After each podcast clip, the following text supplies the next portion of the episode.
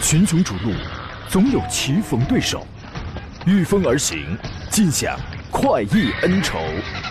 享受人车合一的至臻境界，你首先需要选对最合适的宝马良驹。精彩汽车生活从这里开始。买车意见领袖，权威专家团队聚会团购买车，专业评测试驾，主持人杨洋为你客观权威解析。这里是 Up Radio 购车联盟。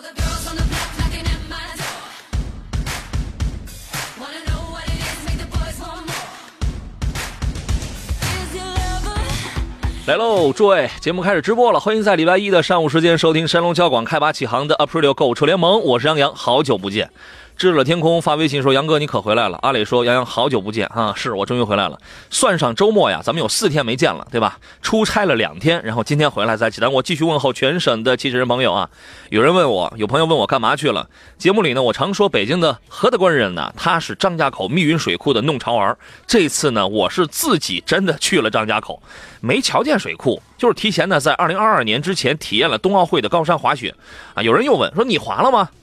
切。”我是抱着头滚下来的，比他们都快。我跟你讲，呃，后头有机会再跟诸位详细汇报啊。周而复始，这周呢恰好又是三月的最后一周。俗话说的却好，三月春风似剪刀啊。这裁缝手法奇特，利刃游一间，时光已去。所以咱们得抓住这块布料最后的这一点下脚料，做出点花样。总不能一转过来，一转过来就是愚人节啊，对吧？啊，今天我们直播一个小时，欢迎跟我们来探讨买车、挑车、选车的专业问题。当你不知道该买什么车了。我差点想说把钱给我们。当你不知道该买该买什么车了，或者决定不了挑选谁更适合自己了，欢迎跟我们来交流。直播间联络电话已经开通了，号码是零五三幺八二九二六零六零八二九二七零七零。这种网络互动方呃，这种网络互动方式，我除了今天没有开通视频直播之外，其他的全线开通。新浪微博你可以艾特我，山东交广杨洋侃车车友群请加入我们的 Q 群。微信公众账号请关注山东交通广播以及山东交广杨洋看车团。今天坐上宾呢是济南天天拍车公司的汽车专家石占平石老师，你好，石老师。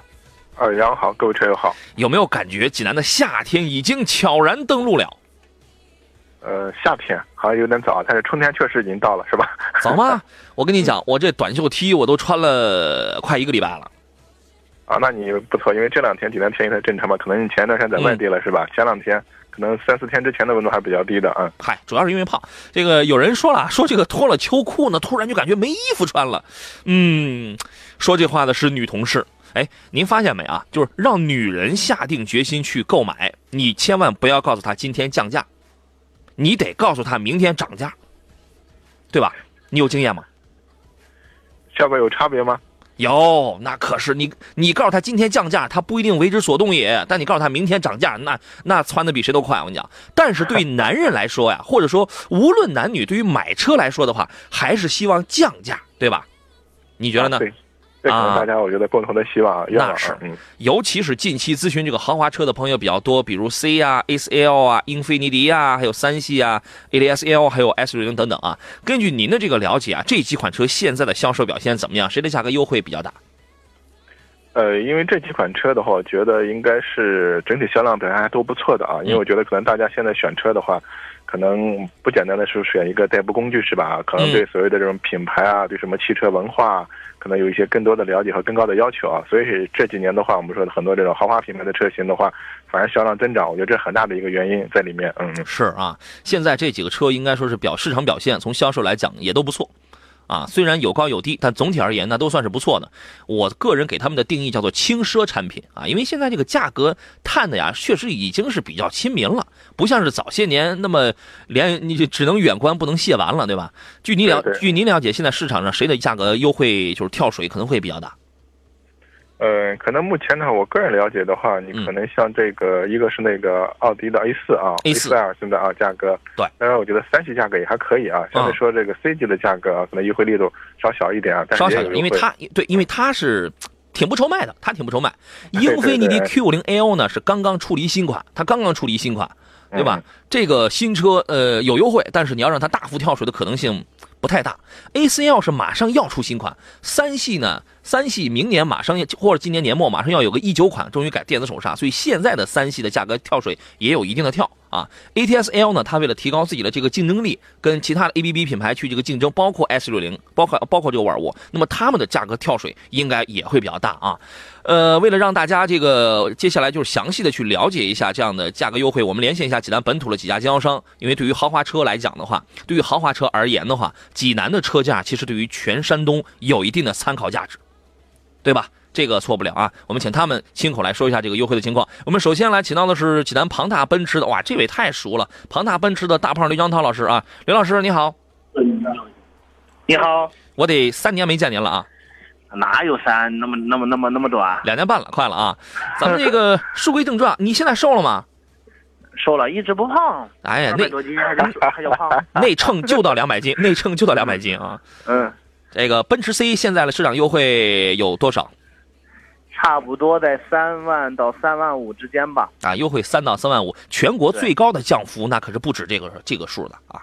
对，有的地方会强制一些东西，可能会优惠更多一些。对，有一些捆绑，就是现在是优惠三到三万五，这是全系统一的一个优惠，对吧？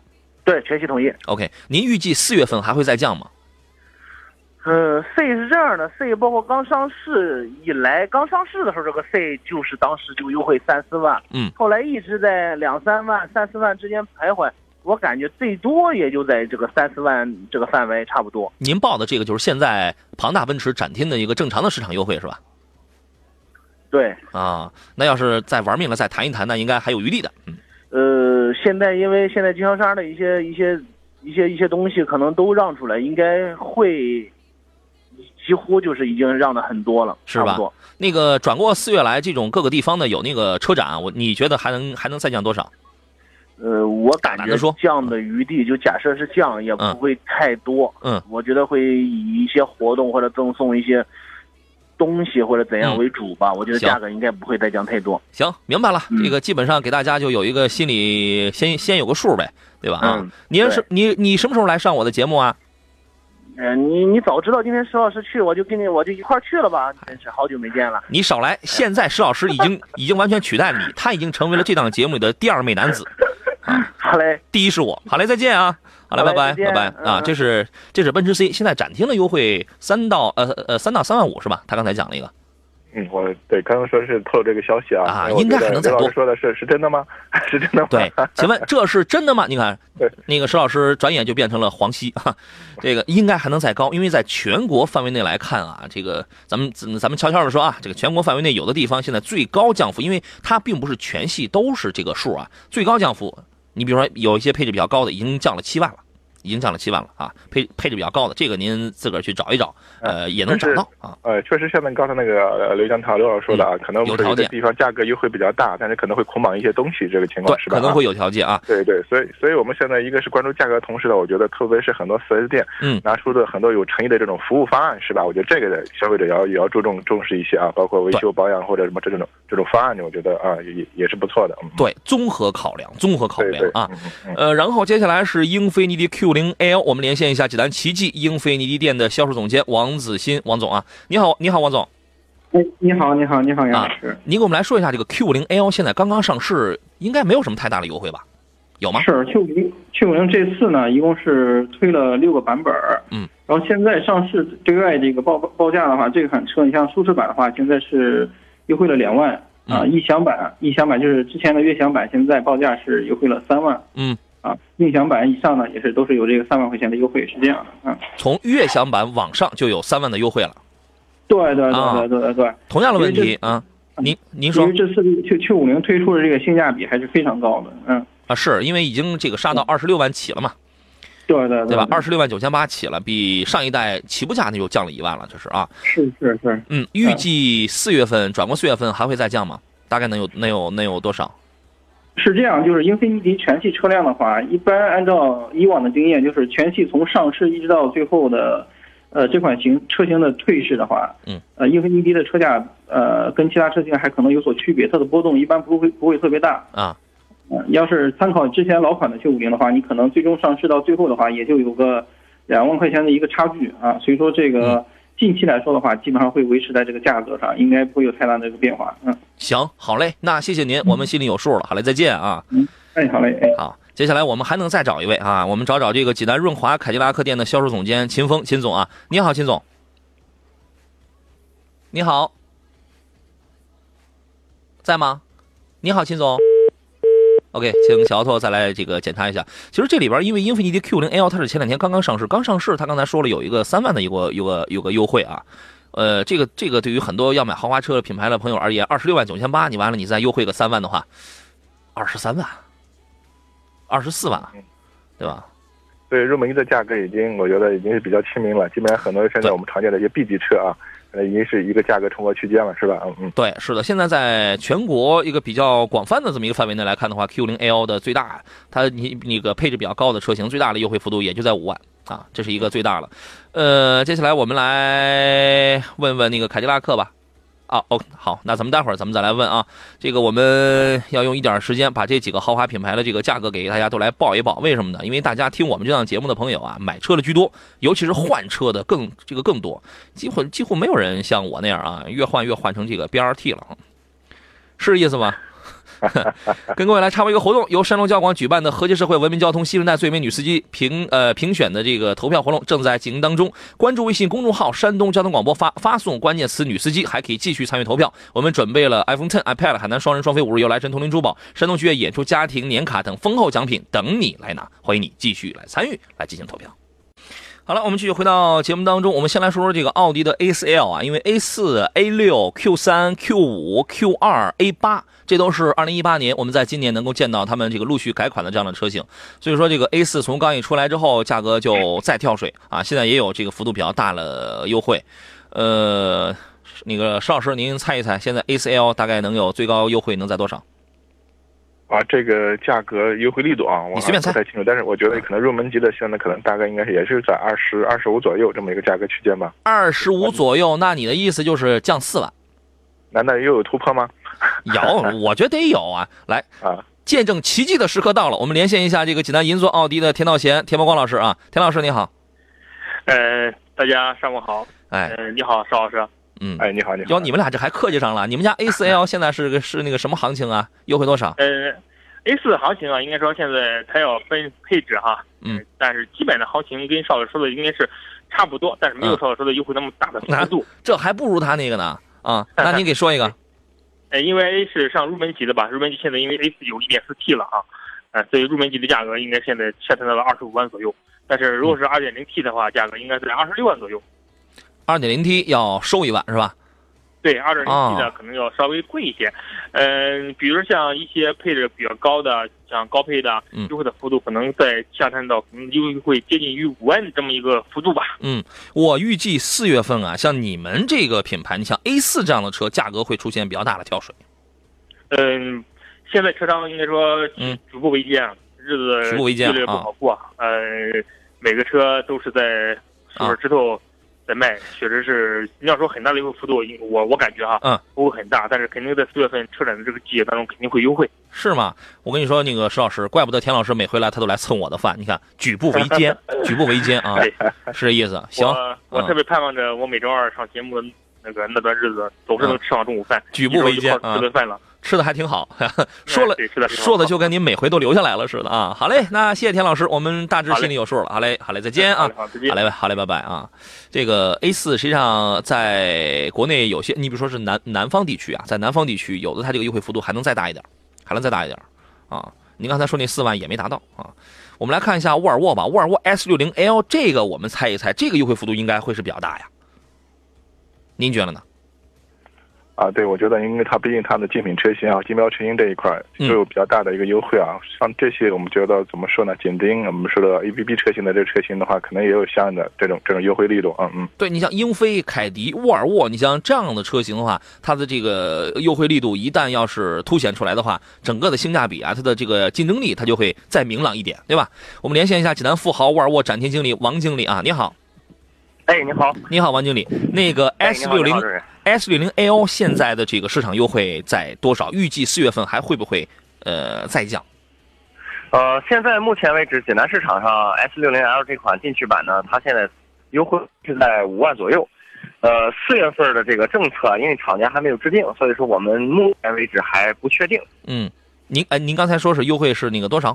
五万左右。五万左右，这个对呃，就是到店里边应该还可以再再再再谈一谈，对吧？对，因为它根据啊比如说咱保守嘛车型啊、颜色啊、有现车，或者是客户分期全款的情况呢，嗯，那可能这个价位呢，可能还有这个相对应的啊，到店还可以再具体详谈。明白啊。行，好嘞，谢谢您，好嘞，好嘞，好嘞，再见啊嗯。再见。嗯嗯。这个我们最后一台车是那个凯迪拉克了，是吧？我们连线一下济南润华凯迪拉克的销售总监秦峰秦总啊，你好，秦总，你好，杨杨杨杨，杨先生，哎没错，就是就是我，你叫我女士这个也是可以的，反正听声音也是听不出来的。这个 ATS L 现在的价格的优惠，其实我觉得它应该在这里边应该算是很大的。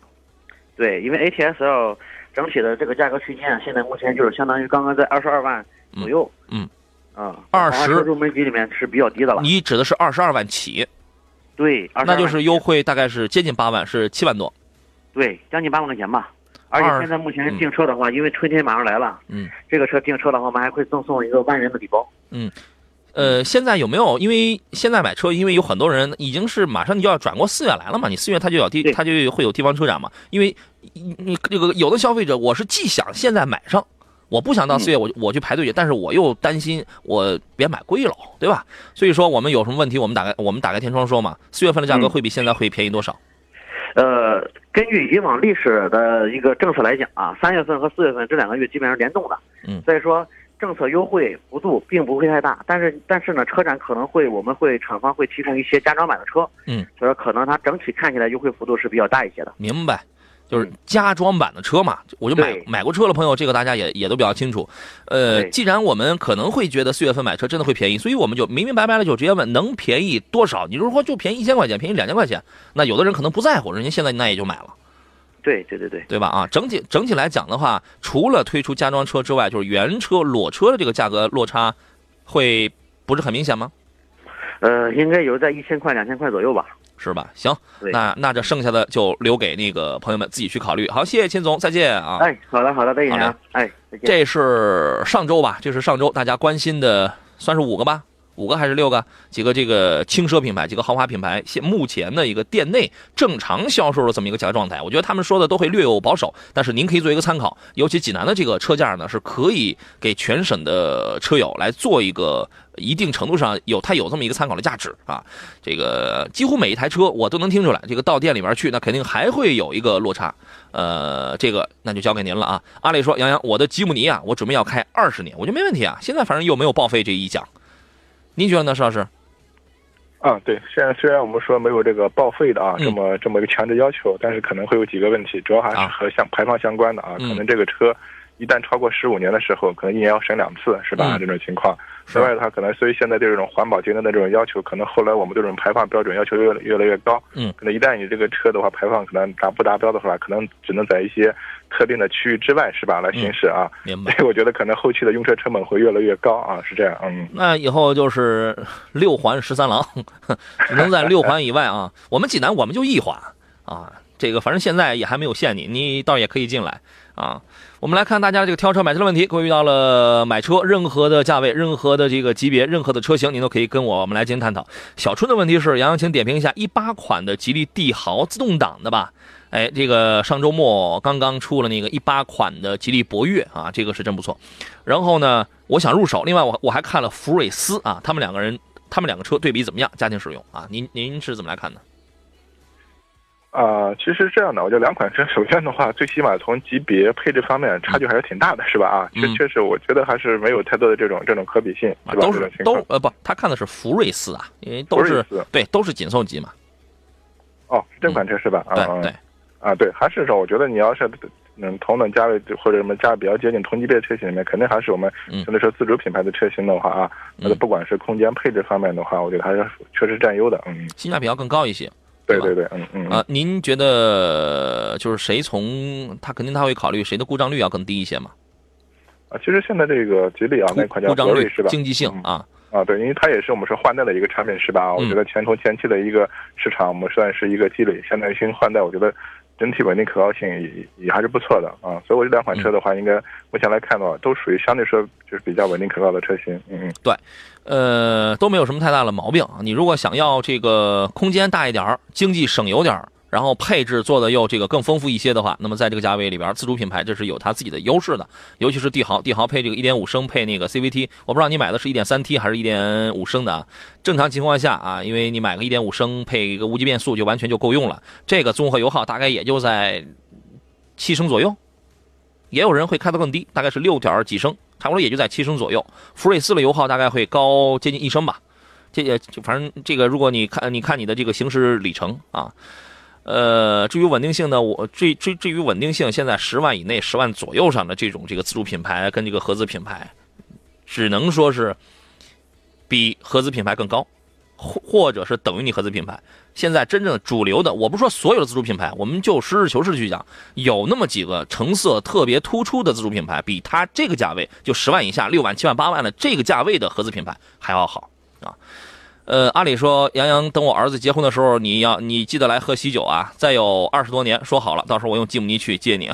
到二二十年以后，吉姆尼已经坐不下我了，我得更胖了啊！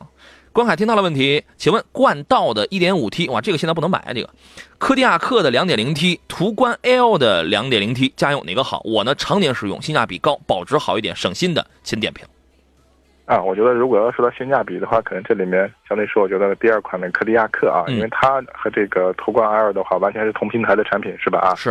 而且可能在价格配置方面的话，会占更占优一点。而且我觉得长期开的话，其实我觉得保值这个这项这个问题的话，也没有必要去重点去考虑啊。嗯，对。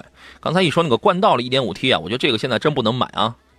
对，还是避避风头再说。对，避避风头，这谁要逮您了，这是，就是看看书，读读报，听听广播。没广告，哈，多听听杨洋唠，你知道吧？这个这个我们都说了多少回了，你你现在买，你这个机会不太合适啊。这个，呃，上面知乎说新款的汉兰达和途昂对比哪个会好？因为我觉得这两个也属于是关公战秦琼的两个车子啊，完全拿着钱说话就好了。你一看那个钱，你就能知道什么叫一分钱一分货的道理，对吧？从动力、后期故障率什么的，这辆车目前都没表现出太大的故障。一年一两次长途，可能去重庆，啊。重庆路很难走吗？我去过呀，呃，基本上都是高速啊，没有太复杂的路况啊。反正这个山地多嘛，山地多。那个在重庆我就发现了，您用那个车上那个导航真是没什么用。然后后来我选择了坐地铁，我坐了一个小时的地铁，然后我才到解放碑，才去吃了一顿火锅。所以说大家可以知道 我大概住在一个什么样的地方，你知道吗？哇哇塞，我坐了一个小时的地铁，呃，平时也可能会自驾游，自己家里已经有了一辆途观了。啊，或者杨仔还有什么推荐的七座的四驱的 SUV 呢？嗯，您觉得呢？啊，其实我觉得可能需要一个空间更大的啊，这样的这这样的 SUV 可能还还需要四驱啊。其实我觉得你这两款车型的话，它一定是都要买四驱啊。对，我觉得这两款车我基本上我觉得还比较有代表性嘛。我觉得汉兰达，嗯，它的这个这个包括空间啊，然后呢，包括四驱这个车，就包括整体稳定可靠性方面的话，嗯，整体还是不错啊。嗯，但你就说说那个说的那个呃辉昂是吧？途昂这款车型，途昂，途昂，途昂对，对，你可能它的整个整体的包括价格各个方面的话，可能又是另外一个情况了，是吧？嗯，对对，对，那你要买四驱的这个途昂的话，价格它要高，嗯嗯嗯，对吧？因为你现在你买的肯定不会是已经停产的那个三点五升的汉兰达。对吧？你买的一定是 2.0T 的那个四驱的汉兰达，就是说，单从性价比角度出发的话，是呃从性价比以及养护成本考虑出发的话，汉兰达这是要占优势的。但是从品质感以及巡航状态这种舒适性，就是行驶的这种品质感，包括乘坐这种舒适度、配置这些方面去讲，途昂绝对有它自己的优势，对吧？你这个级别它两个车，它这它这个就是不一样啊，啊。呃，至于山地，山地，我觉得这两个四驱，反正也都，你你你你可以找个地方，你可以拉出来试一试啊。我们先进广告，回来之后咱们接着聊。群雄逐鹿，总有棋逢对手，御风而行，尽享快意恩仇，享受人车合一的至臻境界。你首先需要选对最合适的宝马良驹，精彩汽车生活从这里开始。买车意见领袖，权威专家团队聚会团购买车，专业评测试驾，主持人杨洋为你客观权威解析。这里是 Up Radio 购车联盟。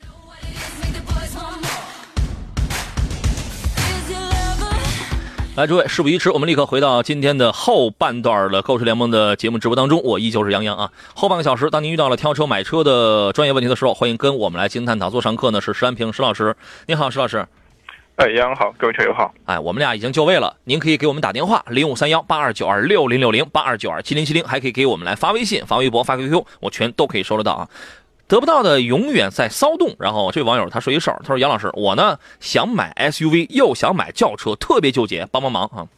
这个吧，就属于是得不到的永远在骚动，就是吧？你买了这个，那你就会眼馋那个啊。那这个事儿别人帮不了您啊，你只能去挖掘自己的喜好跟用途啊。石老师，愿你能帮助他。这个我觉得还真是一个个人的一个喜喜好的一个问题啊。您给分析分析。呃，其实包括我个人到现在的话，可能还是更呃更喜欢轿车一些。我觉得整体的这种舒适度啊，包括操控方面的话，对，其实轿车还是更胜一筹的。但是很多人之所以选 SUV 的话，包括它的一个空间是吧？啊，另外的话，它的一个通过性啊，包括这个可能确实每个人的这种喜好或者你的使用要求不一样啊，这是这样的啊。但是我觉得作作为家用家用车的话，还是重点要考虑几个几个方面吧啊。首先的话，如果家庭只有一部车的话啊。这个空间确实还要重点去考虑一下这种情况啊。嗯。第二点的话，这个车最起码我觉得后期的话，我们说的话要经济是吧？好养好养好修是吧？这个我觉得也是要去去考虑一下啊。我觉得嗯，满足这两点的话，作为一个呃家庭的第一部家用代步代步车的话啊，应该还是呃基本上就够用了。嗯嗯。对，很多人都说我买 SUV 的话，我这个通过通过性好，也没见你买回来之后上个马路牙子呀，对吧？有人说轿车通过性不行，哇塞！那你看啊，像是那个什么那个那个那个那个那个那个原来的是什么车？Octavia 明锐，底盘高度幺零五到幺幺零，飞度也差不多。那个那个本田那个六座叫什么来着？我怎么突然啊？捷德，捷德，捷德，嗯，也一样嘛，一百到一百一之间嘛。嗯，我们也没发现它就是跑到哪个乡镇道路上，除非是有个有个有个大坑啊。但是现在乡镇道路一般也都挺好，对吧？你不然的话，咱也没见人家就是不能跑，人家就是县里边。我们单位那个门前那个坡，那个那个，说实话，它那个角度修的就是比较刁钻了。但是很多底盘低的车，然后上来之后，轻轻擦一下前挡泥板，这也能上来，对吧？呃，所以我觉得呢，这个事儿你真的应该，第一啊，你考虑你要花多少钱，就是当你实在挖掘不到你自己的真实需要的时候，你可以找别人来给你挖。嗯，如果你挖不到的话，第一，你就这样去想啊，你要花多少钱，然后你那你就想，或者你可以问，在这个钱。这个价位，你轿车能买到什么样的？SUV 又有哪些？这是两个篮子里了，这是两个筐里边了。你在挖掘自己的真实需要。你比如说像刚才那个山平老师那个谈到的，你是喜欢经常出去玩，你是喜欢坐坐姿高视野好，你是喜欢这个还是说喜欢开快车，喜欢这个空间宽这个宽大？从这两个篮子里一点点往外找，把不符合的全部扔掉，对吧？你你的范围越缩越小，越缩越小，然后你再请别人帮忙，这个别人也包含我们。啊，所以说你这个你这种问题啊，不一样的人永远呢会是不一样的这种答案的啊。封神演义说，呃，杨好，邵老师好，我的车呢是二零一七年的宝马三二零 B 四八的那个发动机啊，二零一七年啊，那个挺早了 B 四八了。首保的时候呢，四 S 店推荐我两种机油，都是宝马原厂机油，一个是零 W 杠三零，一个是零 W 杠四零，请问我选哪一种？哪种更适合 B 四八呀？您您觉得呢？是一七年的车是吧？对，新车嘛，这是。嗯嗯，跑一年。所以像这个像这个情况呢，我觉得啊，你完全可以就是没必要选那个我们说所谓的那个浓度啊，就粘稠度更大的啊，用个普通的就就可以。如果我们是一老车的话，我们建议选一些哎粘稠度更高一点的啊。所以我建议的三菱就可以啊，没必要选四零。您这怎么着是开了一年了刚首保啊？这个不这个不对啊。按照宝马 4S 店的这个，你是按里程跑的是吧？你是按里程跑的，跑你那你也太少。按照宝马的一贯的风格，你刚开始两个月三个月他就得让你回去保养去。是吧？呃，零 W 杠三零，反正这个，因为它主要反映的是当发动机机体机体达到一百度的时候，这个高温粘度、高温指标比四零要稍微要弱一点。但是这个没什么关系啊。嗯，这个没什么关系。但其实我觉得，就是我们说四季通用，像我们济南啊、北方这种大部分地区的话，一般的话，我 W 杠四零的话啊，就这个范围基本上所有全部能涵盖了，是吧？这种情况啊。对。如果的话，就是你有一些什么更特殊的要求的话，包括选零 W 也也没问题，是吧？啊。对我基本上我自己挑机油的话，那就是用四零的。那就用四零，那个四零四零这个呀，油呢，你粘稠度指标反正稍微大一点。我为什么我会选这个呀？因为第一，你喜欢开快车；第二，你经常跑高速，就是你你经常让你的车的这个转速保持在一个高转的这么一个状态下，那你可以选粘稠度指标稍微高一点的。选这个选这个高温指标稍微高一格的。但是它的一个不太明显的缺点是什么呢？就是会比三菱的会稍微费点油，对吧？但是不会差太大，不会差太大啊。这个您自个儿琢磨就好了。我们来听听热线上来自济南的刘先生他的汽车问题啊。你好，哎，你好，你好，刘先生，请讲。啊，那个，我现在就是想换个车，我现在看好了一个斯铂瑞，嗯，还有一个雅阁的舒适款，啊，嗯，还有一个荣威的那个 RS 五，我现在比较纠结是哪一款比较合适。那您是怎么考虑的啊？你是是什么？您是一个什么样的人啊？您是怎么考虑？不是 我，反正我今年呢，反正是我那是比较那个，我和小媳妇呢是比较喜欢就是一个嗯内饰控，内饰控啊。哎，比较喜欢内饰，内饰方面，或者说是那个做样式，嗯，我呢就相对来说油耗啊，或者是我还是比较注重这一个。哦，呃，现在我就我媳妇呢，就是比较纠结，我们就比较纠结，现在到底哪一款比较合适？您的买车预算大概是在十六七八，十五到二十万吧，十五到二十万之间，因为你能把 RX 五放在这儿来对比的话，那那肯定是顶配了，那 对吧？那几乎是对对对，我看的也是那个 S 五这个顶配。哎，内饰控嘛，对吧？那肯定那得有云 OS 的那个大派的嘛啊。但是朋友呢，嗯，你挺奢靡啊，你挺奢靡啊，这个，哎呀，花二十万去买辆 R R X 五，你知道人家刚出那个 R X 八比那个五要好太多了，那个顶配才卖二十五万，次顶配才卖二十二万。你说您花二十万去买那么一个小车去，嗯，在这里边我的个人建议啊，那个施老师就留下斯铂瑞跟雅阁。哦，雅阁。留下斯铂瑞跟雅阁，因为这两个车技术上实际上它是一样的，就是车风跟调教上微有不同。邵老师，您会怎么来分析呢？啊，对，确实是这样的。你说我们之前这个斯铂瑞的还是整个这个运动操控见长吧，但是现在新款的斯铂瑞的话，这个轴距也加长了，是吧？啊，我觉得可能还是照顾到后排的这种空间和舒适度这方面啊。嗯。但是从整体调教来看呢，其实我觉得可能这个斯铂瑞它的调教的话，比雅阁就是更运动一点。啊，这种情况啊，所以的话，就我们说在日常驾驶的话，可能它的悬挂会适当的偏硬，可能会牺牲一定的那种舒适性啊，这个我觉得可能调的一个差异，嗯嗯嗯。就是说，我们俩其实都没有建议你在十五到二十万的这么丰富的一个预算当中再去选荣威的 RX 五。哦，但是那个我看我了解了一下，这个斯铂瑞它的市场保有率很低，是吧？对对对对，这个车的保有量非常的少。啊，那如果是买这个的我，还是那个还是雅阁的话，这两个选择的话，哪一个比较合适？但是那个、嗯、那个雅阁的，但是它的配置又比较低。对啊，嗯，您打算要开几年啊？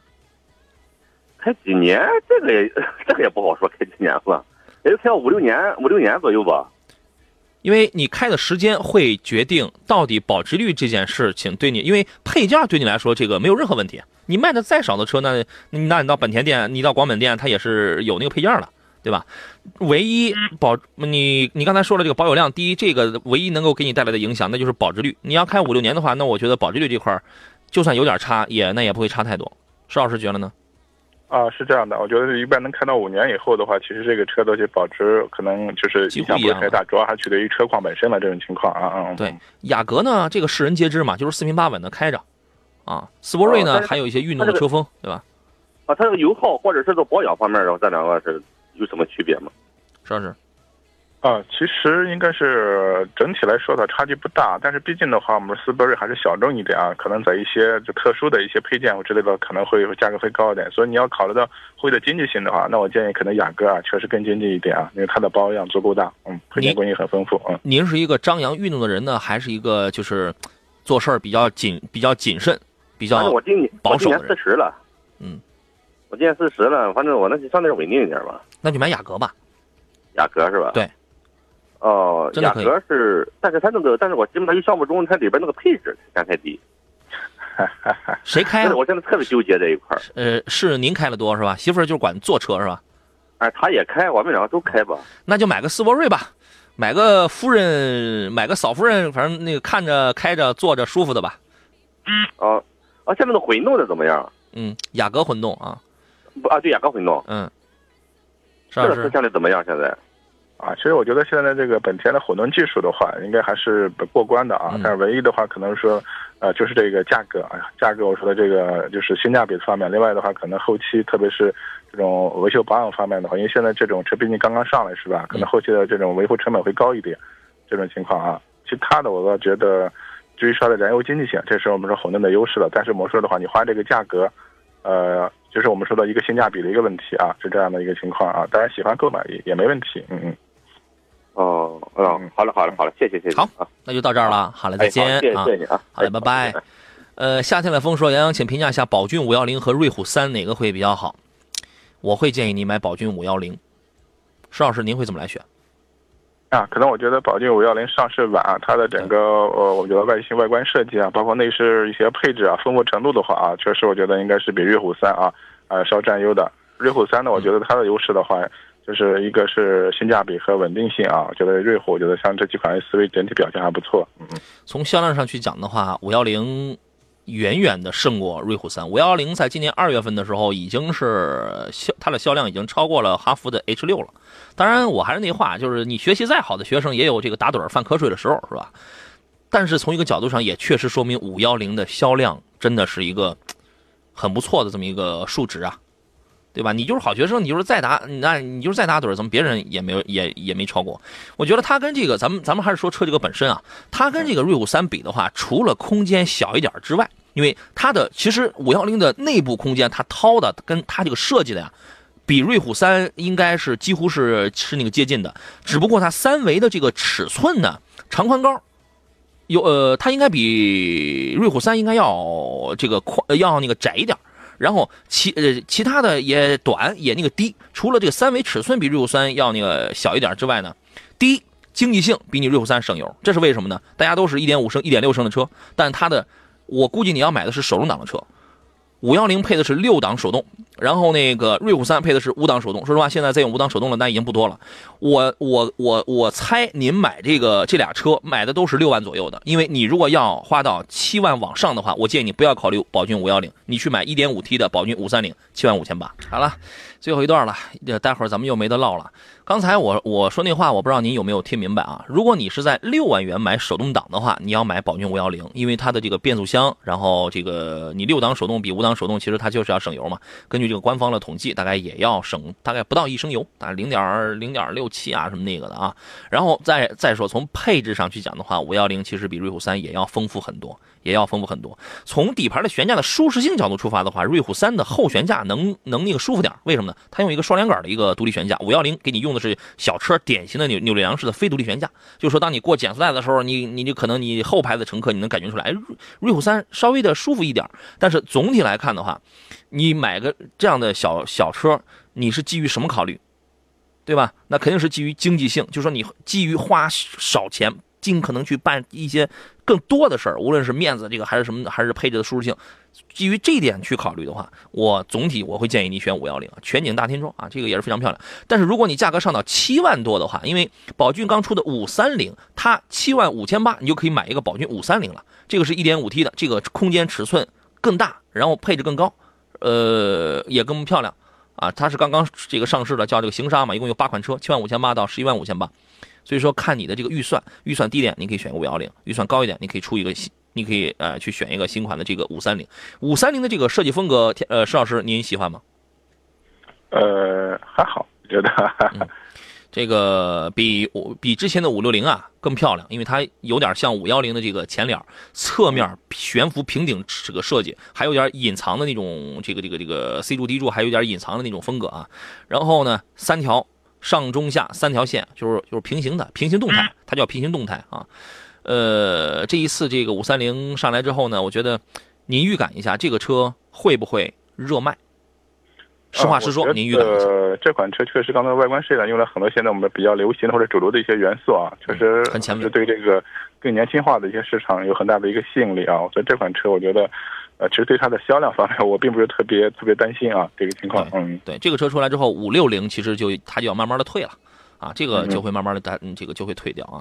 呃，根据预算吧啊，我们来听听东营李先生他的问题是什么？你好，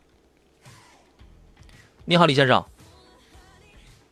来，小托可以检查一下李先生这个电话。平凡问的是，麻烦两位点评一下别克的 G 幺六和迈锐宝这两款呃这两款车。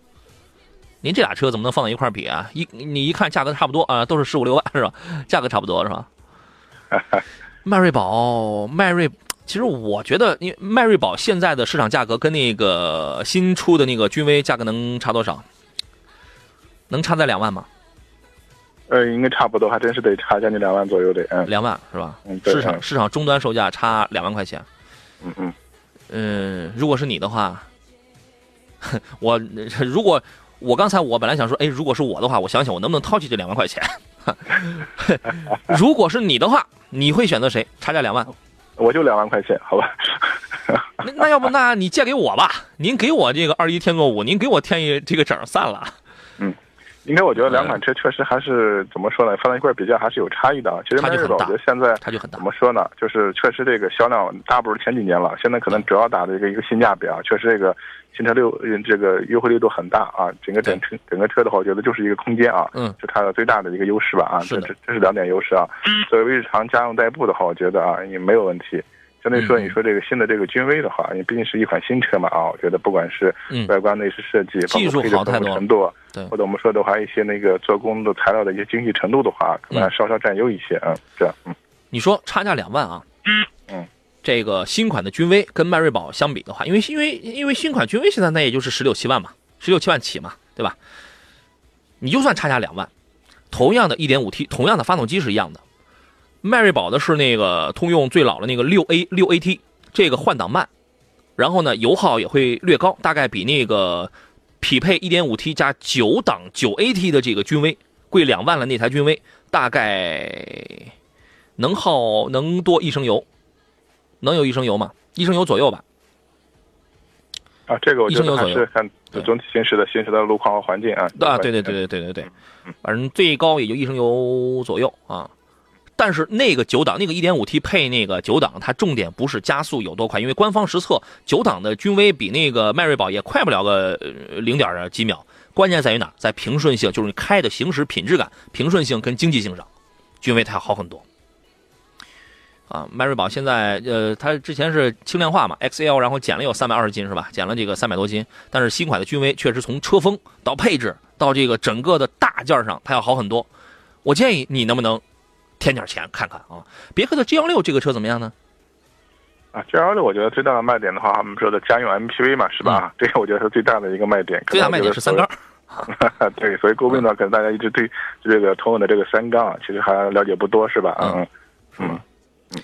我觉得这个您可以去对比一下途安 L。如果你只要我那天我跟何工我说那个，哎，是何工吧？我说那个途安 L 现在看起来不那么年轻啊。但是除了这点之外，我觉得真的它更稳定。它更稳定啊，嗯，我们来听听下一位，听听德州董先生他的买车问题啊。你好，哎，你好，你好，请讲。呃，我现在看了几款车，不知道怎么选择了。嗯，您说。一个是途观，一个是那个丰田的 RAV 四，嗯，还有个是那个奇骏。能说一下具体的排量吗？呃，分别说一下。排量，排量我自己还没确定看，反正预算是在裸车的话是二十万以内吧。啊，那您就就是不说排量，您告诉我们价位，我我那我们也是非常清楚的。那二十万以内的话，那就很明显，途观你看的是思路版的那个老途观，还是新款的途观 L？呃，老款途观啊，是一点四 T 的，还是一点八 T 的？一点八 T 的，一点八 T 的。OK，然后那那两个车你看的肯定都是两点零升的，是吧？啊，对对对。啊，您有什么具体的需求？年里程大概在多少？注重哪些方面呢？年里程的话就是一万五左右，基本上都是市里跑，基本上没有高速吧。嗯，呃，喜欢哪些方面的特点？呃，就是空间稍微大点吧。还有吗？比如说是这个保养方面，还是动力方面？这个跟找媳妇儿一样，你这个不能光说我得找个瘦点的，什么长相呢？是吧？一个是这，就是一个就是那个空间稍微大一点的，后期就是保养费用吧稍微低点就行。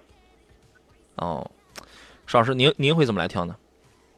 啊，这几款车我觉得综合来看的话，我觉得如果说空间的话，可能这个奇骏啊，我觉得甚至我觉得这个荣放的话，可能都比这个现在思路版这个途观可能空间都要占优一些。奇骏最大的情况，嗯，对对对，可能他们的空间占优啊。再说到后期的整体的这种稳定可靠，我们说的省心经济性来说的话，可能就是荣放啊啊，适当的会会占优一点啊，是这样，嗯嗯。所以嘞？所以的话，我觉得综合的话，可能这位朋友的要求，可能我觉得可能买出途观是吧？啊，荣放更可能是要更更适合一点。嗯，我倒是觉得他可以买奇骏，因为什么呢？因为其实从稳定性、从稳定性上去讲的话，日产跟丰田没有什么太大的差别。我们讲实车的话，奇骏跟荣放没什么太大差别。然后就是说，在这一条上，他俩基本能打个平手。另外呢，你要是你再加一项，你再加空间大。奇骏确实是这里边是空间是这个最大的。对对对，它的空间确实是最大的。两米七多的轴距，接这个接近四米七的这个车长，三维，然后这个它是最大的啊。这里边唯一就是荣放跟奇骏的动力，两点零升的动力，反正平平啊。呃，反正都是都是市里开，基本上都是那应该够用。县我们县城倒是很小的地方，就是嗯，那应该够用嗯。哦，那行那行，谢谢啊。好，那您可以考虑啊。好嘞，好嘞，再见。好嘞，好嘞，拜拜。嗯。呃，其实男孩说，瑞虎三我开过，多连杆后悬架是不错的。其实它是双连杆，它是它是双连杆，好像加了一个稳定杆啊。大尺寸轮毂胎很稳，但是液压助力太重了啊。瑞虎三用的是机械液压的，然后那刚才那个五幺零用的是电动随速助力转助力转向。他说这个瑞虎三呢不太适合女孩开，五幺零颜值高，配置强，全景天窗，一键启动，电动后视镜，重点是电动助力，男女都可以轻松驾驭。五呃这个五菱宝骏的车你会发现它五六零也好，那个什么五幺零也好，那个五三零我还没试驾过，这个应该也会用电动随速助力转向，因为它就是让你。男女都能开，轻松驾驭点他说，所以我，所以我当时果断买了宝骏五幺零的高配，花六万多买宝骏五幺零，我愿意为空间小、扭力梁、这个悬挂、呃轮毂四颗螺栓 买单。两台车都是铸铁发动机，车无优劣好坏，只有适合与否。你怎么还剽窃我的话呢？这是啊，嗯，就是现在买车，大家应该很少去关注，哎，谁是铸铁，谁是全铝的了。啊，所以我觉得这位朋友他其实他对车的要求，我觉得就是非常明确啊，可能有自己的这种选择啊，是这样。嗯嗯，这个这个咱们真得自个儿想明白啊。我们剩下时间不多，我们得快速了，来听听枣庄江先生他的呃热线问题啊。你好，哎，你好，你好，两位老师好，您请讲。我想问一下那个月朗、魏领和帝豪，还有起亚那 KX 这四款车。啊，K 几 X 啊？K 五 X 还是 K 三 X 那个？K 二 K 二啊，K 二新出的，去年八月份出的。哦，呃，你的。别克的一年跑三万左右吧。别克的悦朗、吉利的帝豪、起亚的那个 Q2X，然后还有个什么车来着？魏领，一汽大众魏领啊，一汽大众那个那个魏领啊，就是 PQ 三四平台的那个旅行那个那个大两厢。听说要换那个新平台了是吧？有可能，因为现在最老的就是 PQ 三四平台了，其他的连连菠萝那个关系大吗？有点关系，因为平台它会代表什么呢？你比如说轻量化呀、空间啊、内饰的内饰外观的设计跟布局啊，它这个都会有些变化。连那个菠萝都要换 MQB 了，那你想想，换了以后是不是更贵一些了？理论上来讲，应该应该会是这样。你像新款的菠萝，我们预测它不会掉下八万来块钱了，对吧？好，老老师，你可以评价一下吧，这四款车。咱们先用一分钟吧，好不好？那个石老师，请您评价。啊，其实这几款车，我朋友说的很多啊，其实我我基本都没有 都没没没有。记得特别清楚，这那漂亮，都是那种旅行版的。对，别克的喜欢，挺喜欢这个。嗯，实际上是这样的啊，我个人觉得就是旅行车里面就可能现在在售的啊，这个这个应该是蔚揽是吧？啊，这款其实我个人还一直蔚领是吧？对，非常喜欢的一款车型嘛。虽然空间不占优势吧，但是整体的我觉得它的这种呃操控啊各个方面的话，我觉得你的如果是我选的话，可能我会选择这一款。嗯，听杨洋的意见，嗯，就是它的空间的实用性可能要更高一些，对，嗯，它的价格也是最贵的，那 那对啊，啊，对，所以的话，我们把不同价位的车放到一块儿。那个悦朗的那个三缸机稳定吗？他们都说不，三缸机不好是吧？我建议慎重，这个这个我建议慎重。啊，那要魏领买一点五的行吗？一点五那个自吸的？呃，这个您需要自个儿去就试驾一下啊，根据你的这个没有那个的需要，一般都是那个。高配车都没有这种这些，都是一点四 T 的高配。这样啊，由于时间关系，我不得不打断您了，因为节目要结束了。这个事儿就俩字儿，您得自个儿去试驾啊。好嘞，感谢各位。